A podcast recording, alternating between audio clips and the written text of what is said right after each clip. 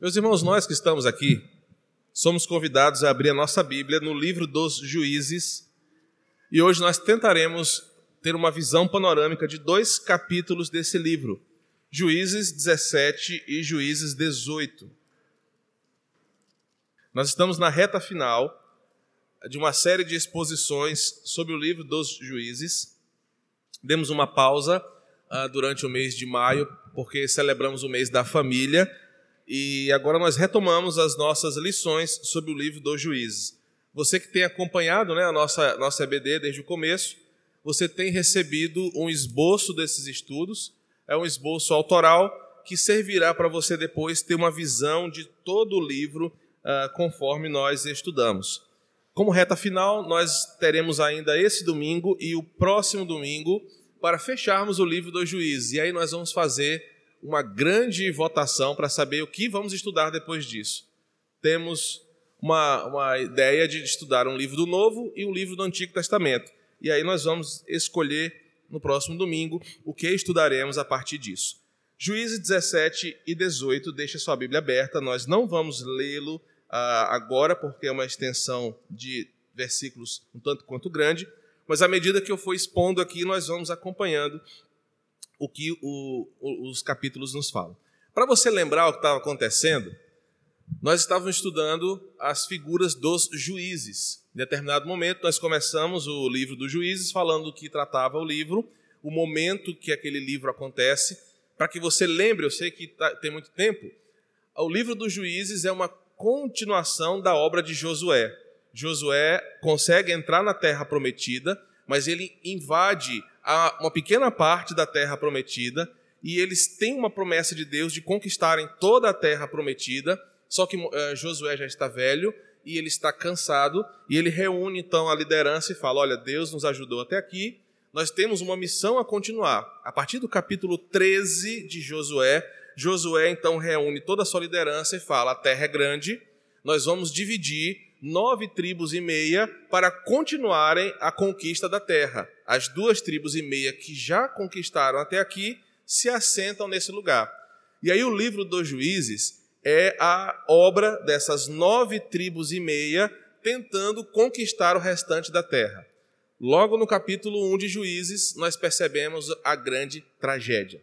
Mesmo com a palavra de Deus dizendo: entrem conquistem, eu já dei essa terra para vocês, não tenham medo dos inimigos, matem todos os pagãos, expulsem aquelas pessoas, a terra é de vocês.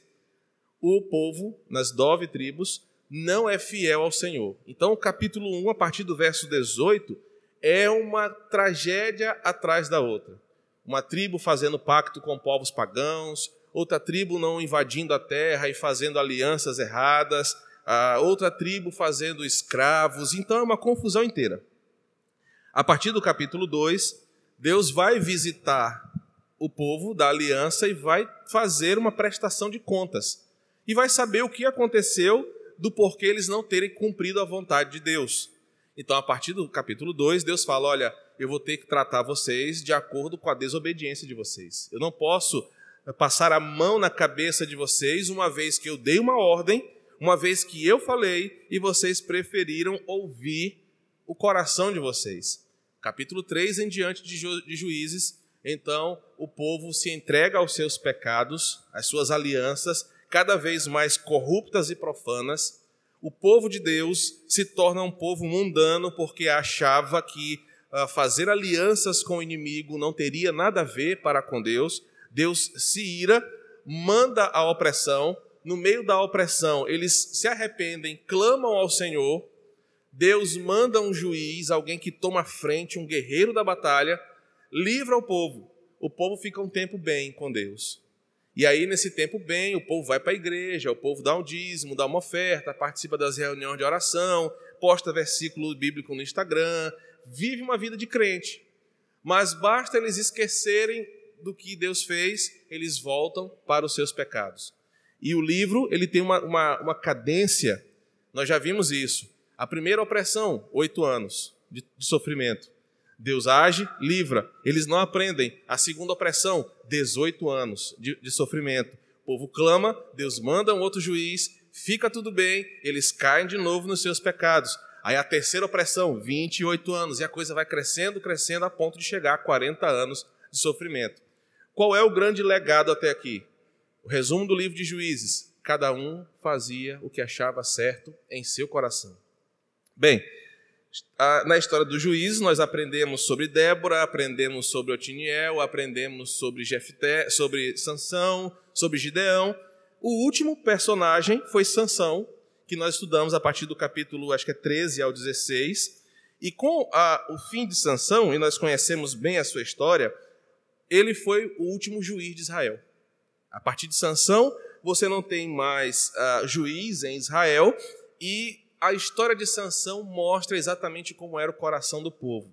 Só para você lembrar como era Sansão. Fisicamente ele até parecia-se com Hans, né? forte, tal, barbudo, bonito. Mas o problema de, de Sansão não era a sua força, era o seu coração. Ele nasceu separado para o Senhor. Ele nasceu com a tarefa de se santificar a Deus para reinar sobre Israel. E Sansão era o tipo do cara que fazia propositalmente tudo o contrário do que Deus mandou. Sansão tinha em seu coração um compromisso com o pecado tão grande que Deus falava: "Não toque em animal morto". Sansão não estava nem aí. Não faça isso ou aquilo. Sansão não se importava com isso, porque o seu coração era um exemplo do que era a nação de Israel e a devoção daquele povo. Bem, Sansão morre, o povo está num declínio moral terrível, num declínio espiritual tremendo, do capítulo 17 até o 21, nós temos então uma visão detalhada do que era o povo de Deus naquela época. E se você já leu Juízes todo, você vai perceber que os capítulos finais desse livro são trágicos, trágicos em todos os aspectos. O capítulo 17, que nós vamos estudar hoje, e o 18, gira em torno de basicamente dois personagens, cada um com a sua ambição particular e faz o que é necessário para alcançar o que ele tanto quer, a sua paz. Vai falar de Mica, um cidadão que surge na história, e de um pequeno levita que veio lá do interiorzinho ali de Pedreiras, lá da região de Mantônia. E os dois têm desejos no seu coração. Os dois são movidos pelas suas ambições e fazem o que for necessário para alcançar o que eles querem. O capítulo 17 gira em torno dessa história e nós vamos perceber como que hoje nós somos muito parecidos com esses dois uh, personagens. Do verso 1 ao 4, o texto começa de forma interessante. Havia um homem da região montanhosa de Efraim, cujo nome era Mica. Por que é importante esse detalhe? A região montanhosa que ele cita é uma região onde a tribo de Dan, no capítulo 1, foi desafiada a invadir, matar os seus habitantes e reinar sobre aquela terra. Só o que o capítulo 1 nos conta? A tribo de Dan subiu à terra e olhou e falou assim: rapaz, é muita montanha. Vai dar muito trabalho matar esse povo todo e guerrear e sobe e desce montanha, a gente vai cansar muito rápido. Vamos fazer o seguinte: vamos fazer um acordo com esse povo. Em vez de matar todo mundo, vamos só fazer um pacto aqui. E eles fazem um acordo com os habitantes de lá e os habitantes falam o seguinte: olha, uh, Dan, nós conhecemos essa montanha melhor do que vocês. Se for rolar uma guerra aqui, vocês vão morrer. O que que os, Dan, os danitas fazem? Não, então deixa a gente morar aqui de favor. Tá bom. Eles nunca conquistaram a terra. E nessa região, onde nunca cumpriram a vontade do Senhor, nunca essa tribo ganhou a sua terra, nunca conquistaram a sua terra, aparece um personagem chamado Mica, que já começa a sua história roubando a sua mãe. Do verso 1 ao 4 mostra a história desse personagem e já começa com ele devolvendo um dinheiro que ele roubou da sua mãe. A sua mãe, não aparece o nome aqui, mas era alguém que tinha um dinheiro alto, uma quantia alta, que foi roubada da sua casa. E ela era uma mulher que praguejava e amaldiçoava aquela pessoa que roubou aquele dinheiro. Ela falava assim: olha, quem roubou meu dinheiro vai, vai cair o cabelo, quem roubou meu dinheiro vai criar caspa. Ela começava a fazer um monte de pragas e jogava maldições, no verso 2, contra a pessoa que roubou seu dinheiro. O coração de Mica ficou preocupado, não pelo fato dele ter roubado a mãe, isso já mostra muita coisa sobre esse homem, mas porque ele ficou com medo de praga de mãe, que é quase pior do que praga de, né, vocês imaginam, que é de sogra. E aí, quando o, o texto começa, mostra que Mica vai lá e devolve o dinheiro que ele havia roubado da sua mãe. Verso 2: Mil e cem ciclos de prata que te foram tirados, mãe, por cuja causas, causa deitavas maldições e que também me falaste, eis que esse dinheiro está comigo. Eu o roubei. E lhe disse, então lhe disse a sua mãe: Bendito do Senhor seja o meu filho. Aquela mãe que ouve o seu filho falar que lhe roubou o dinheiro, já também mostra uma corrupção em seu coração. Mãe é mãe, mas sabendo que o filho a havia roubado, sabendo que o seu filho havia agido mal, em vez de corrigi-lo ou punido, ela lança uma palavra de bênção em cima de um pecador.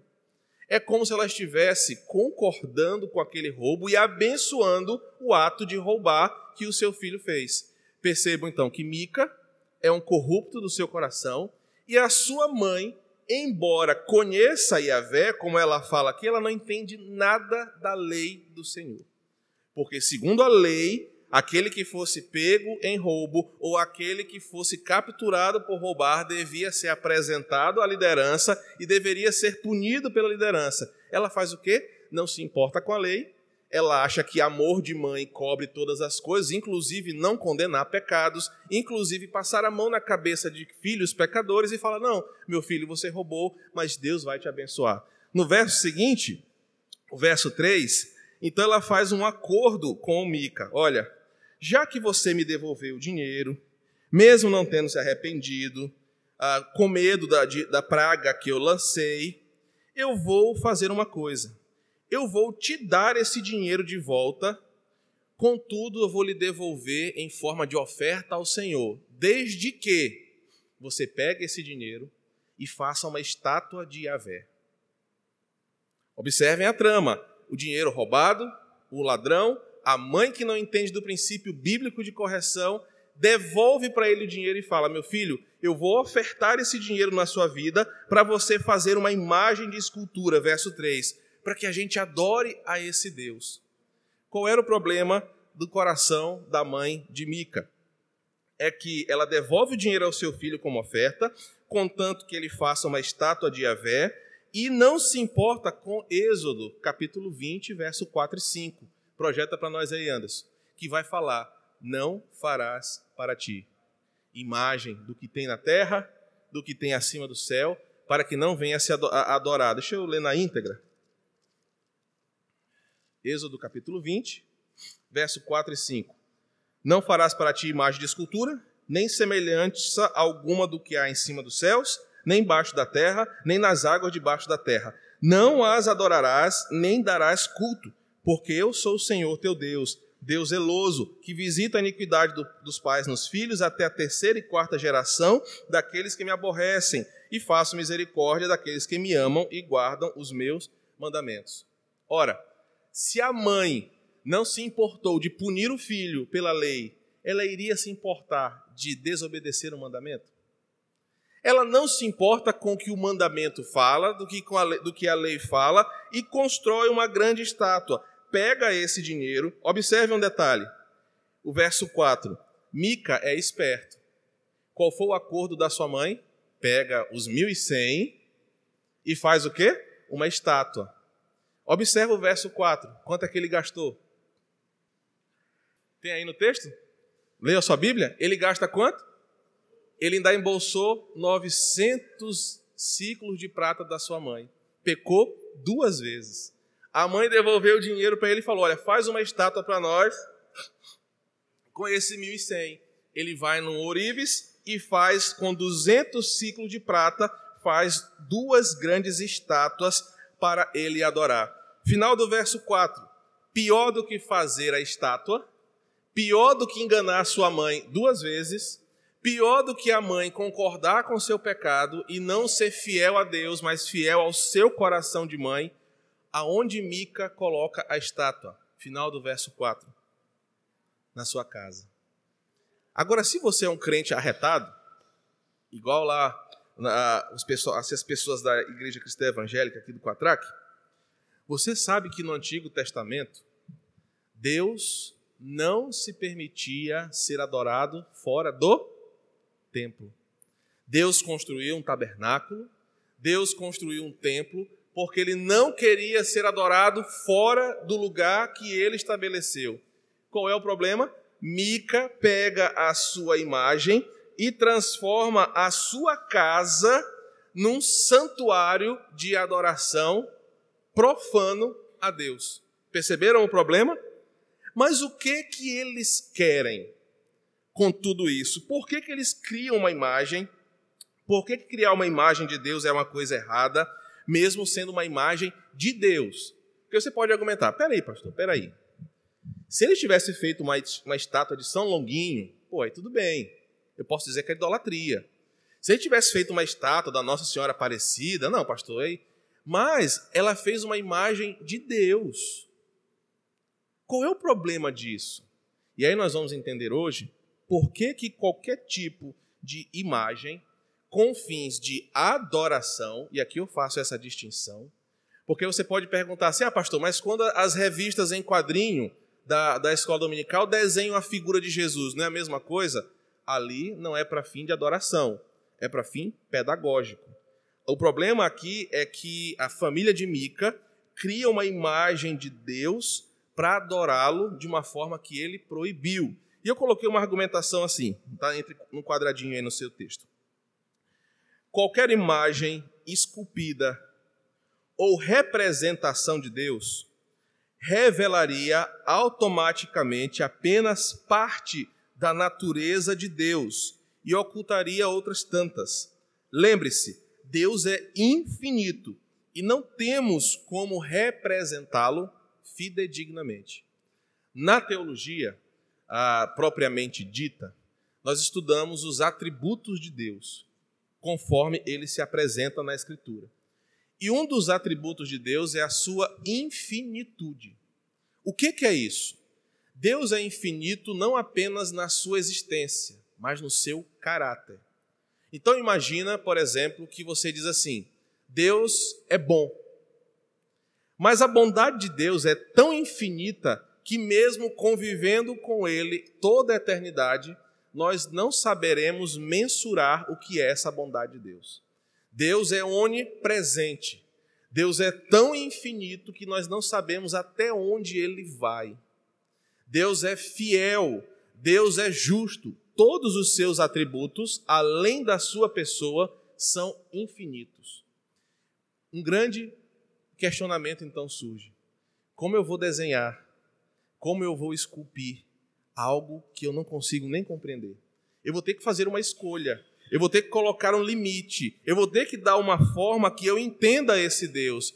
Logo, quando eu faço uma imagem, mesmo sendo de Deus, eu estou anulando a infinitude de Deus e limitando ele ao que os meus olhos veem. Entenderam o raciocínio? por que, que os crentes não adoram através de imagens, mesmo sendo a imagem de Deus? Pelo simples fato de que Deus disse: Eu sou infinito e vocês não têm como me compreender. Então você pensa: Ah, eu deixa eu pensar na figura de Jesus.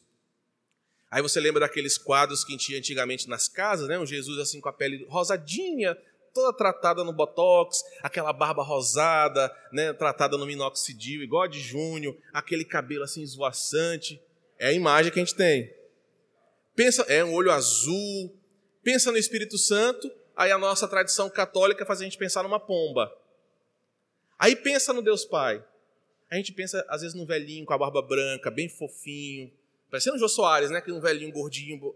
Mas não dá para definir quem é Deus. Porque Deus é infinito. E qual era o desafio para o povo de Israel? Adorar alguém que vocês não entendem adorar alguém que vocês não compreendem. Se você lê em Êxodo 33, Moisés estava inquieto. Senhor, eu quero te ver, eu quero te ver, porque eu quero te entender. O que, que Deus faz, Moisés? Você não vai entender.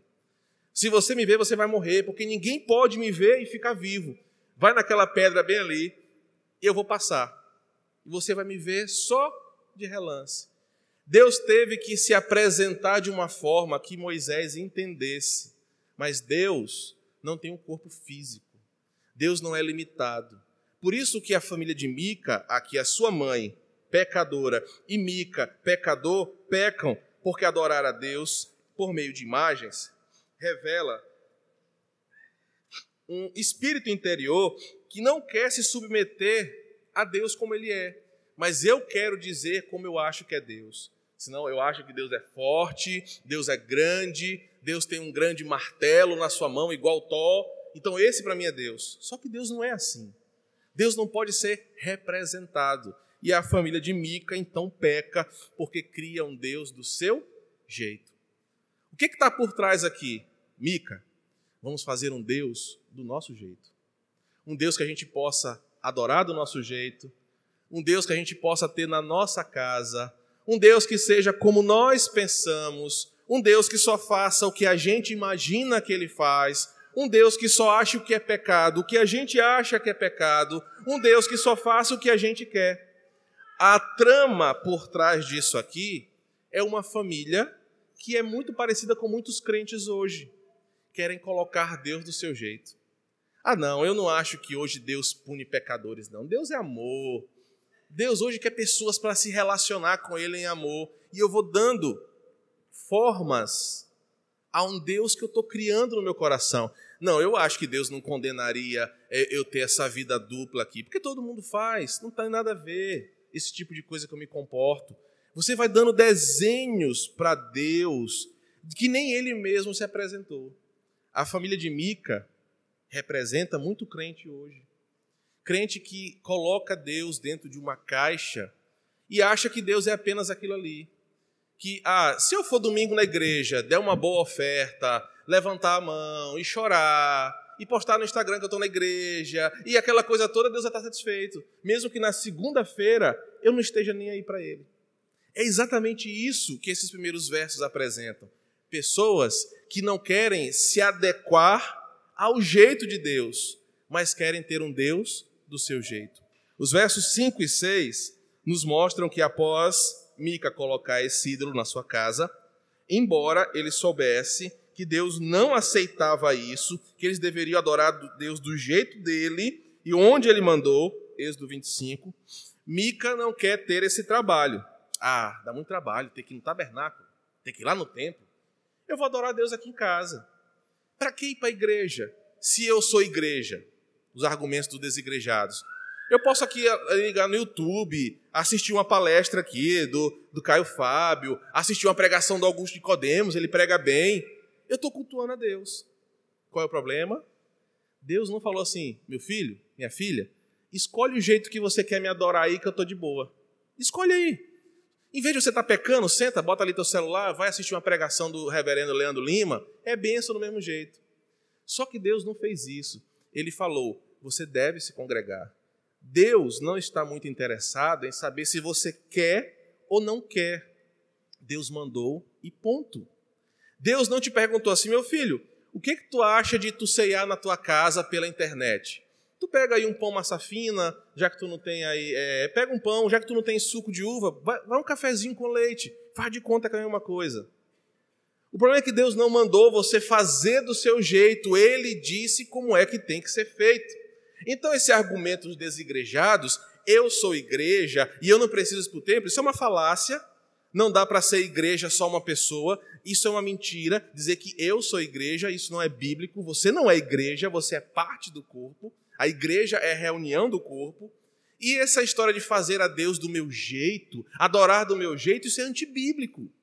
Não é você que determina se você deve adorar sentado, se você deve ficar em pé, se você tem que abrir os braços, se na igreja tem que ter fumaça, tem que ter gelo seco, tem que ter. Não. Deus é quem colocou o princípio regulador do culto. Ele é quem disse como o povo tem que ser adorado, ele tem que ser adorado. Ele é quem disse como é que o pecador tem que se comportar na sua casa e não o contrário. A família de Mica, aqui dos versos 5 e 6, representam esse tipo de crente que não quer ter o trabalho de ir para a igreja, de que acha que não tem nada a ver ouvir um pastor pregar, porque esse pastor é muito moralista, só fala de pecado. Eu posso cultuar Deus aqui na praia. Vamos pegar um violão, a gente faz aqui uma roda, e toca um violão, e canta um Legião Urbana, porque é música legal, fala de coisa boa. A gente canta um Fernandinho, aí alguém dá uma palavra, pronto, a gente cultuou. Mas não é isso que Deus quer. Deus falou: existe a minha casa, o meu povo, que se reúne ao redor da minha palavra, e esse povo é a igreja. O que, que a família de Mica quer? Não quer adorar Deus do jeito dele, quer adorar Deus do seu jeito, fazer a coisa do seu modo, só que para isso eu preciso de um sacerdote. E aí entra o outro personagem. Primeiro, Mica consagra o seu filho, versos 5 e 6. Mica veio a ter uma casa de deuses, fez uma estola sacerdotal e ídolos do lar, e consagrou a um de seus filhos para que ele fosse por sacerdote. Espera aí, mas na história de Israel a gente aprendeu outra coisa que não eram os homens que elegiam os sacerdotes. Era Deus quem escolheu uma tribo e eles é que eram, por tradição eclesiástica, os sacerdotes. Ninguém podia, rapaz, Júnior tem cara de pastor, bora fazer nele um pastor?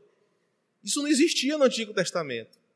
Mas já que a coisa estava toda bagunçada, por que não ter um próprio líder? Aí, irmãos, vocês entendem o problema desses novos apóstolos. Esses novos apóstolos que as igrejas hoje têm, irmão, vamos nos reunir aqui nós quatro. Tu tem cara de apóstolo. Então nós vamos te consagrar apóstolo aqui pronto, tu vai ser apóstolo sobre nós. Tu tem uma igreja grande, tu tem muito dinheiro, pronto, tu é apóstolo. Rapaz, vamos consagrar esse menino pastor, ele trabalha muito na igreja. Vamos consagrar ele, para ele ser nosso pastor. A gente não gosta ainda da igreja do Quatraco, bora rachar e a gente aluga um ponto para lá, aí a gente consagra um aqui pastor e pronto, nós somos uma igreja. Percebam o problema dessa falsa religião aqui? Um falso Deus, uma falsa adoração, um falso líder. Gente, mas não parece muito com as igrejas hoje como elas começam na, na nossa cidade? Não parece muito com os tipos de crente que a gente conhece hoje? Esse povo aqui faz do seu jeito Agora, por que, que isso tudo acontece? Leia o verso 6.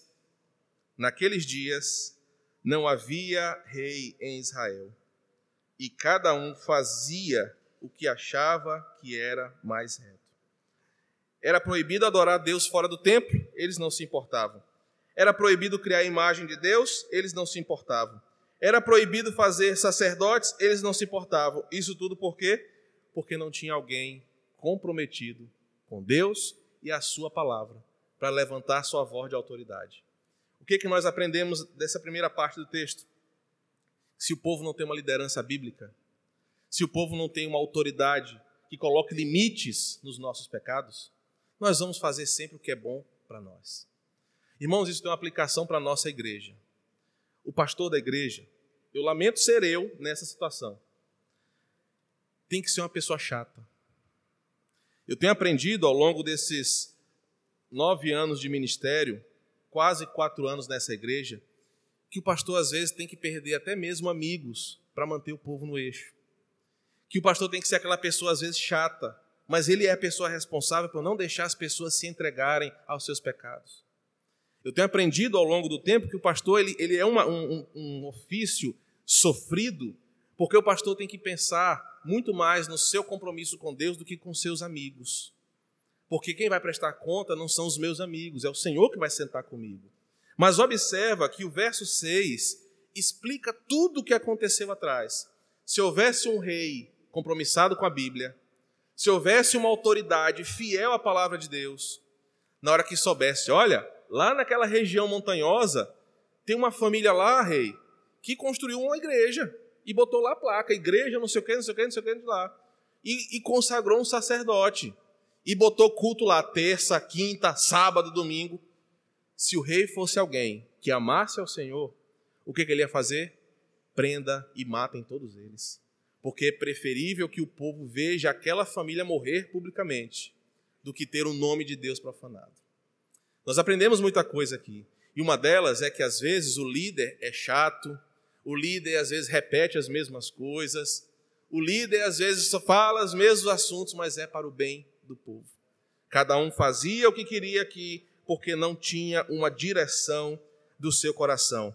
E agora, na segunda parte, dos versos 7 a 13, surge um outro personagem. Observa que o verso 7 começa do mesmo jeito do verso 1.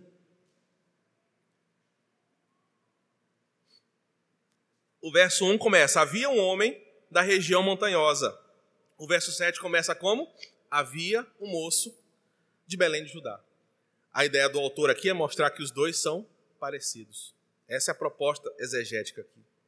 Só que agora surge esse outro personagem, apresentando um moço levita. Quem era o levita? Era o seminarista, coitado. Que era doido para ser pastor, porque ganha bem, porque tem muita regalia, mas era só um levita, que trabalhava para caramba, carregava o templo, desmontava a tenda, montava som, pegava água para o pastor, só que esses seminaristas daqui não estão fazendo isso. É, fazia as coisas. O sonho do levita era ser pastor. Só que ele estava numa cidade que era o centro da adoração. Imagina o quanto de seminarista não tinha lá, o quanto de levita não tinha lá. E o coração desse levita aqui, ele vai ser apresentado para nós. Vamos ler o verso 7 e o verso 8. Havia um moço de Belém de Judá, da tribo de Judá, que era levita e se demorava ali. Esse homem partiu da cidade de Belém de Judá para ficar onde melhor lhe parecesse. Seguindo, pois, o seu caminho, chegou à região montanhosa de Efraim até a cidade de Mica. Aquele seminarista pensou: bicho, se eu ficar nessa igreja aqui do Quatraque, não vai dar certo para mim. Tá vendo, Luiz? É, Luiz está dizendo aqui, mas é, não é indireta, não, Luiz. Fica aí com a gente. Uh, se eu ficar aqui no Quatraque, poxa, tem um pastor lá miseravão, bom pra caramba, né? Eu nunca vou me valorizar assim igual ele. Sabe o que eu vou fazer? Eu vou buscar o que é melhor para mim. Viu, Vanessa? Como eu nem te citei, tá vendo como tu tá bem na fita aí? Eu vou buscar o que é melhor para mim. Observe o que o texto fala. Ele partiu de Belém para onde melhor lhe parecesse. O texto não fala que ele orou ao Senhor: Senhor, onde eu devo te servir? Senhor, onde tu queres que eu vá? Mas o que, que o texto fala? Que ele decidiu no seu coração ir para um lugar que fosse melhor para ele. Quanto mais distante de Belém, mais distante seria melhor para ele. Então ele vai andando e o pecado dele dá certinho com o pecado daquela família. E ele se encontra na mesma situação daquela família. Então, ele sai em busca de algo melhor ele sai em busca de algo que é bom para si, sem saber se era a vontade do Senhor ou não. O segundo personagem, o levita, é tão pecador quanto o primeiro. Mica e sua mãe e sua família queriam fazer as coisas do jeito que era bom para eles. O levita agora quer fazer o que é bom para ele. Por quê? Verso 6: não tinha quem mandasse, cada um fazia o que era certo no seu coração. O verso 9 vai nos apresentar o encontro dele com Mica.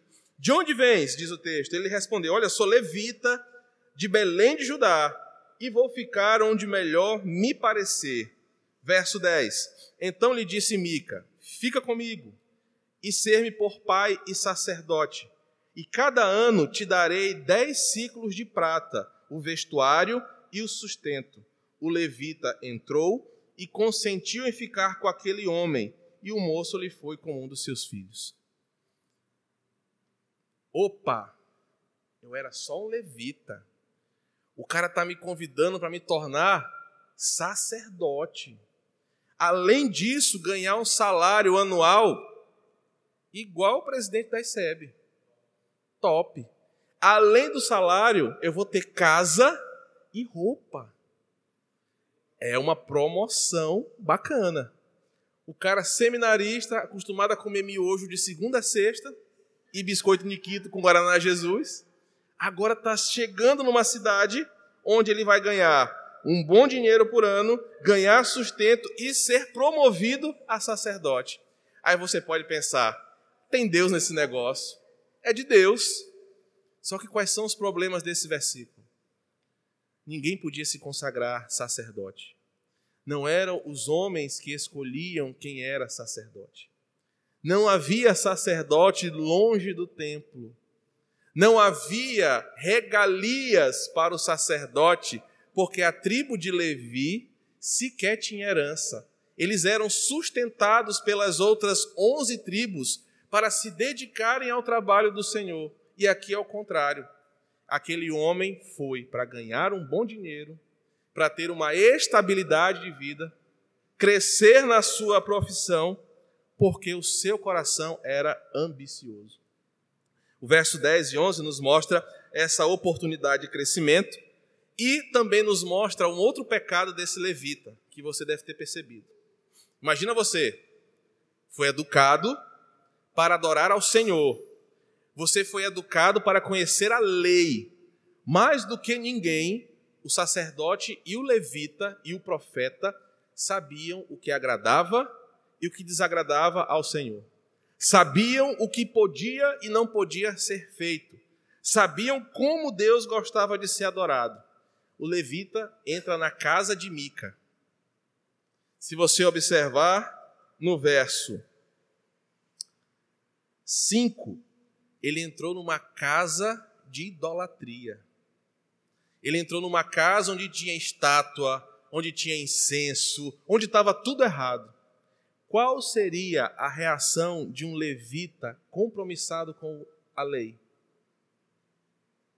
Era denunciar aquilo, era se escandalizar com aquilo, era não concordar com aquilo. Ele era um levita, mas o que, que ele faz?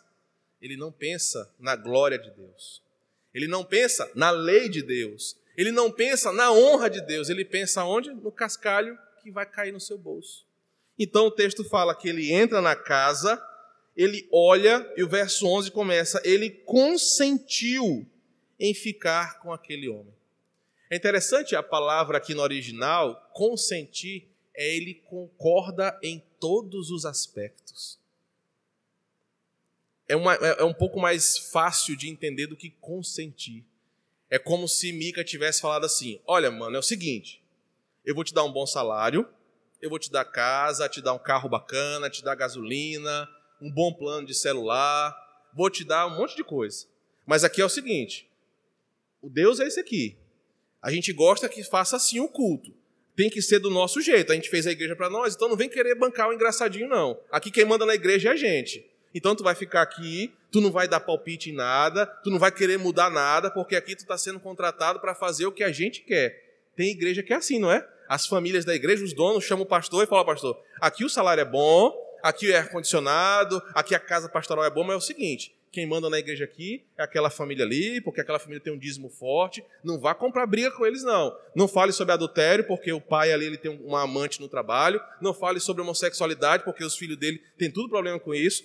Olha isso, é que sabe. O senhor tem cinco filhos para criar, o senhor só sabe ser pastor, então não vai. Não tem igreja que é assim? É exatamente o que está acontecendo aqui. E o que, que o pobre do levita faz?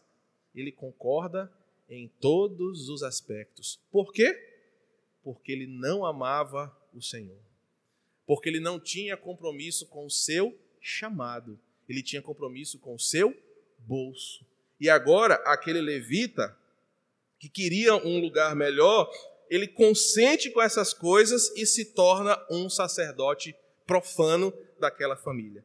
Sai lá de Belém, onde era um seminarista fiel, servia ao Senhor com humildade e vai lá para a região de Efraim se profanar, mesmo sendo promovido, pecando contra Deus. Esse moço se parece muito com alguns líderes de hoje. Eu coloquei aqui, né? Não tem compromisso com Deus, mas com seu bolso compactuam com os pecados para não perderem seus salários, fazem da fé uma carreira e desejam apenas estabilidade e riqueza. O verso 13 vai nos concluir é, o que está por trás de todas essas duas tramas aqui. Se você observar no verso 13, depois que Mica resolve tudo, olha o que ele fala: Sei agora que o Senhor me fará bem, porquanto tenho um levita por sacerdote. O verso 13 vai nos mostrar que por trás desse tipo de pessoa e de religiosidade existe sempre uma coisa comum. A pessoa que quer um Deus do seu jeito, que quer uma igreja na sua casa, que quer adorar a Deus da sua forma, que quer um Deus do seu jeitinho, ou alguém que usa o seu, a sua ganância para se promover, mesmo em cima de Deus, só quer usar a religião para benefício próprio. E a experiência tem me mostrado que esse tipo de pessoa não quer mudar, mas quer que Deus aceite como ela é. São pessoas que não têm nenhum compromisso com a palavra, mas querem ser religiosas, então por isso mantém isso, essa forma. Tem um Deus, ter um Deus que só faz, fala e age do jeito que elas querem e imaginam. Ser o centro de tudo e governar até mesmo o Deus que ela adora. Esse tipo de pessoa quer exatamente isso. Um Deus que só fale, ah, não gosto de ouvir sobre pecado. Não, eu quero uma igreja que o pastor só fale sobre palavras motivacionais. Igreja que fala sobre pecado, ah, não, a gente vai para lá, sai arrasado do culto. Eu quero um Deus desse jeitinho aqui, que me dê uma palavra assim, que eu sair animado para trabalhar na segunda-feira. Ah, eu quero um Deus que não pregue sobre casamento, porque eu só vivo amaziado, então, se falar de casamento, ah, vai me. Não, não, eu quero ficar do meu jeitinho. Pessoas desse jeito. Que querem só ter um rótulo de religioso, mas não querem Deus. Querem ter a religião com benefício próprio. E nós aprendemos isso, que esses dois personagens aqui querem essas coisas.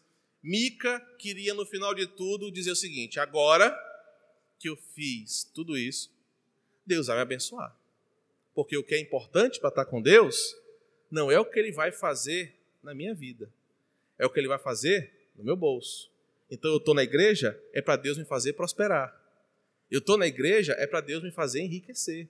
Não é para tratar o meu coração, é para consertar só o meu bolso, a minha saúde, porque eu não quero doença na minha casa, eu não quero ninguém desempregado na família, mas eu não quero um Deus que mexa com o meu coração que me exige a fazer algumas coisas, que me cobre algumas responsabilidades. Eu não quero esse tipo de Deus. E o sacerdote aqui e a família de Mica nos apresentam esse mesmo perfil. O, versículo, o capítulo 18 é uma consequência mais curta disso aqui e vai nos contar o desfecho da tribo de Dan. Se você entender, essa tribo é tão fracassada por causa dos seus pecados que se você ler na sua casa Apocalipse 7, pode até projetar aí, Anderson, do 5 a 8, o livro de Apocalipse vai falar das tribos que estão na glória. E impressionantemente, a tribo de Dan não aparece. Então, mais uma vez, aquelas igrejas apostólicas que falam sobre tribos, elas estão com um grande problema. Porque quem for dessas igrejas apostólicas relacionadas à tribo de Dan não vai entrar no céu. Porque se você ler Apocalipse 7, de 5 a 8 aparecem 11 tribos. A tribo de Dan não entrou no céu. E por causa de quê? Porque quando Deus os ordenou a fazer alguma coisa, eles não fizeram, optaram pelos seus pecados.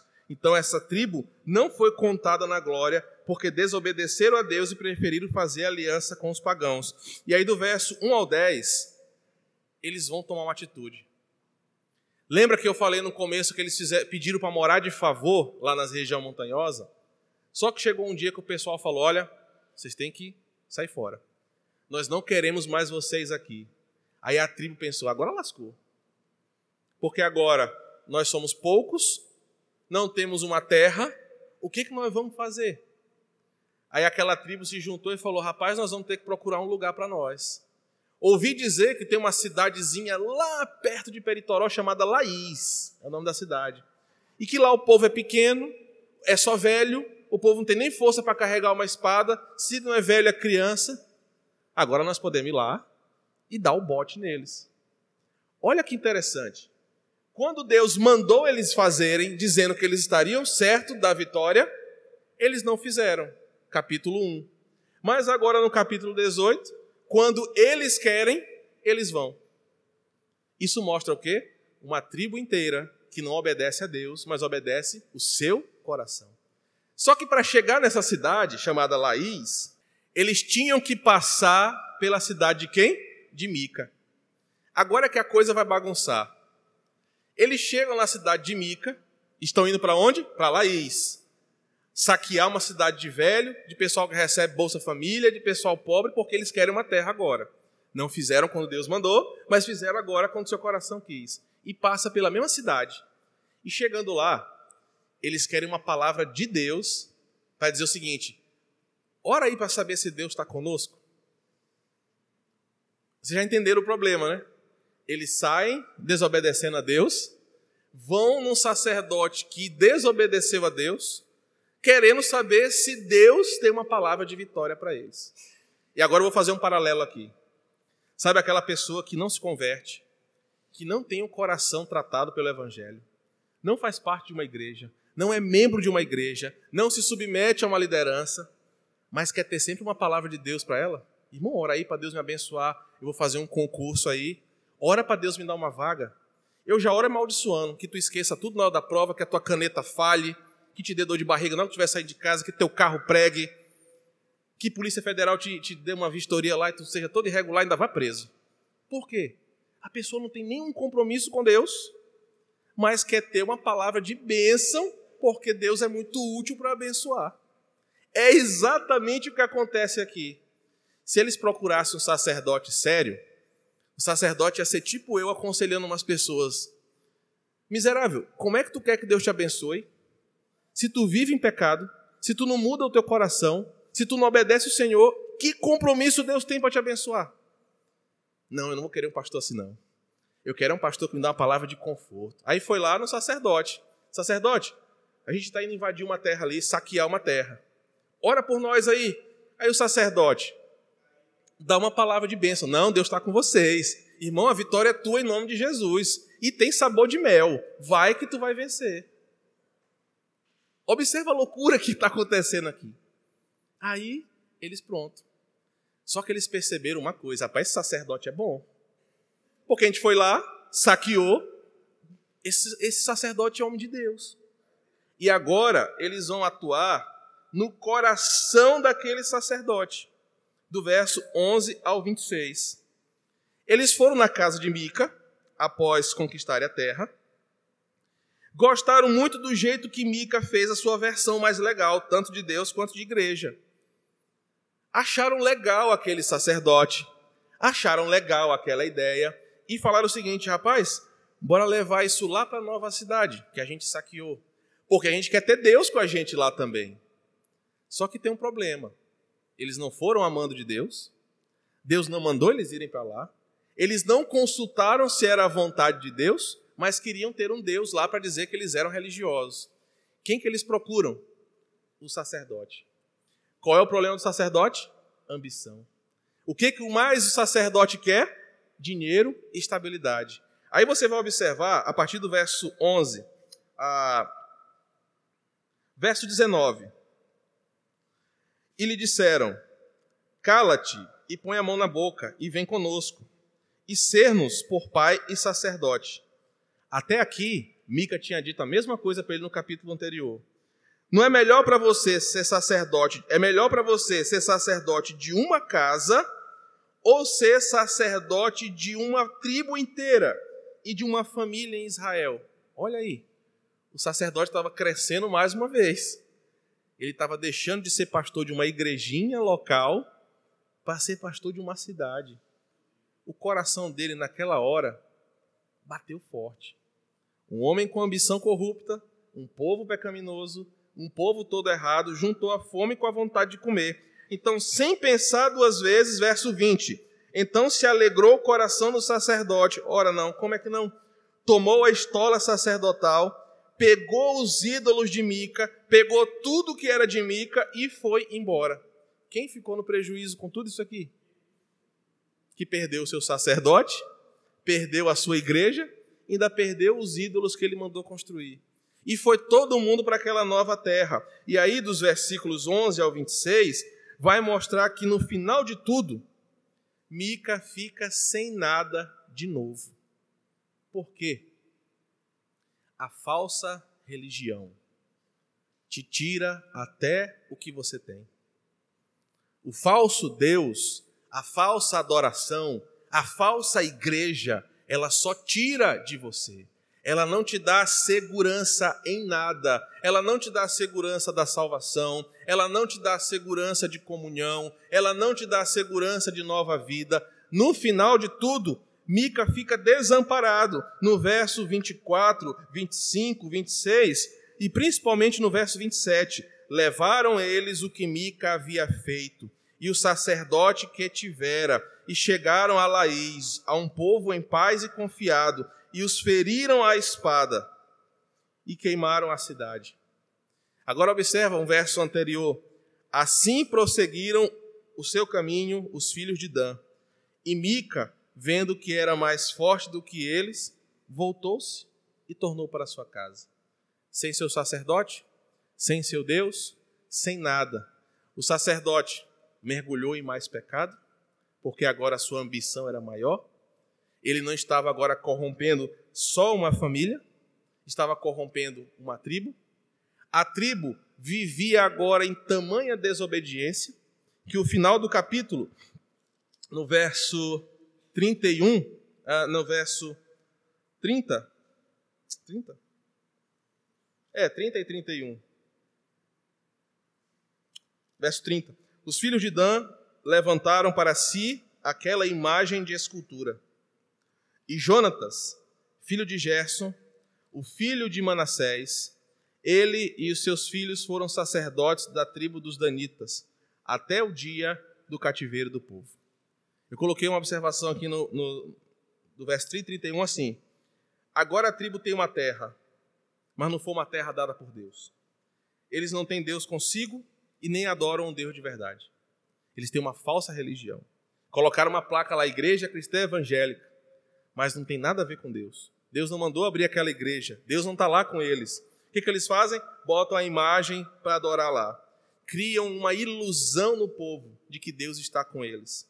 Eles têm um final infeliz agora estão numa terra alimentando a idolatria, alimentando os seus pecados. E a Bíblia vai contar a história dessa tribo, que eles viveram isolados lá no norte. E quando os assírios vieram em 722, eles foram a primeira tribo a cair na espada do inimigo.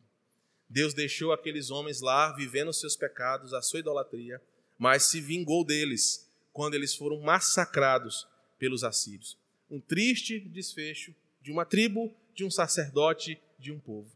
Irmãos, o que nós aprendemos aqui com esses dois capítulos? Pessoas corruptas preferem um Deus e uma religião que lhes agrade. Pessoas corruptas não querem ter os seus corações tratados pela palavra, mas querem um Deus que lhe convenha. Pessoas corruptas não permitem que o evangelho rasgue o seu coração, porque elas são mais compromissadas com o pecado do que com o evangelho. E vão achar desculpas para ter um Deus que não toque nos seus problemas. Vão achar desculpas e maneiras para ter um Deus legal, do seu jeito, que faça as coisas da sua vontade. Nós aprendemos que a nossa luta todo dia, irmão, é fazer as coisas como Deus quer. É fazer as coisas do jeito que Deus mandou, mesmo quando eu estou cansado mesmo quando a minha carne não quer, mesmo quando eu sinto desanimado, porque afinal de contas, Ele é o Senhor e não eu. A, semana que vem, não, na outra semana, nós vamos encerrar o livro de Juízes, do livro do capítulo 19 ao 21. E nós vamos ver ainda mais. O Nixon até uma vez comentou sobre a tragédia lá da concubina do, do Levita, né? Aí nós vamos ver que, de fato, o livro termina de forma trágica. Por quê? o livro fala: as pessoas tiveram o coração endurecido e não quiseram se dobrar à vontade do Senhor. O livro de Juízes é fascinante e nos ensina muito. Amém? Vamos orar. Senhor, te louvamos e agradecemos por essa manhã onde aprendemos da tua palavra. Obrigado, Senhor, porque a tua palavra nos inspira a caminharmos de um jeito que o Senhor se agrade. Obrigado porque o Senhor é bom e permite a nós, pecadores, olharmos para a tua palavra e aprendermos coisas que nos ajudam a melhorar quem somos. Nos dá agora um domingo abençoado, como tem sido até aqui. Que possamos aproveitar em família, em descanso, pensando, refletindo na tua palavra e desejosos de estarmos aqui à noite, às 18h30, Senhor, para adorarmos o teu nome como o povo reunido do Senhor nos traz essa noite aqui, nos permita viver o dia do Senhor para a tua glória, nos abençoe em tudo o que fizermos, em nome de Jesus.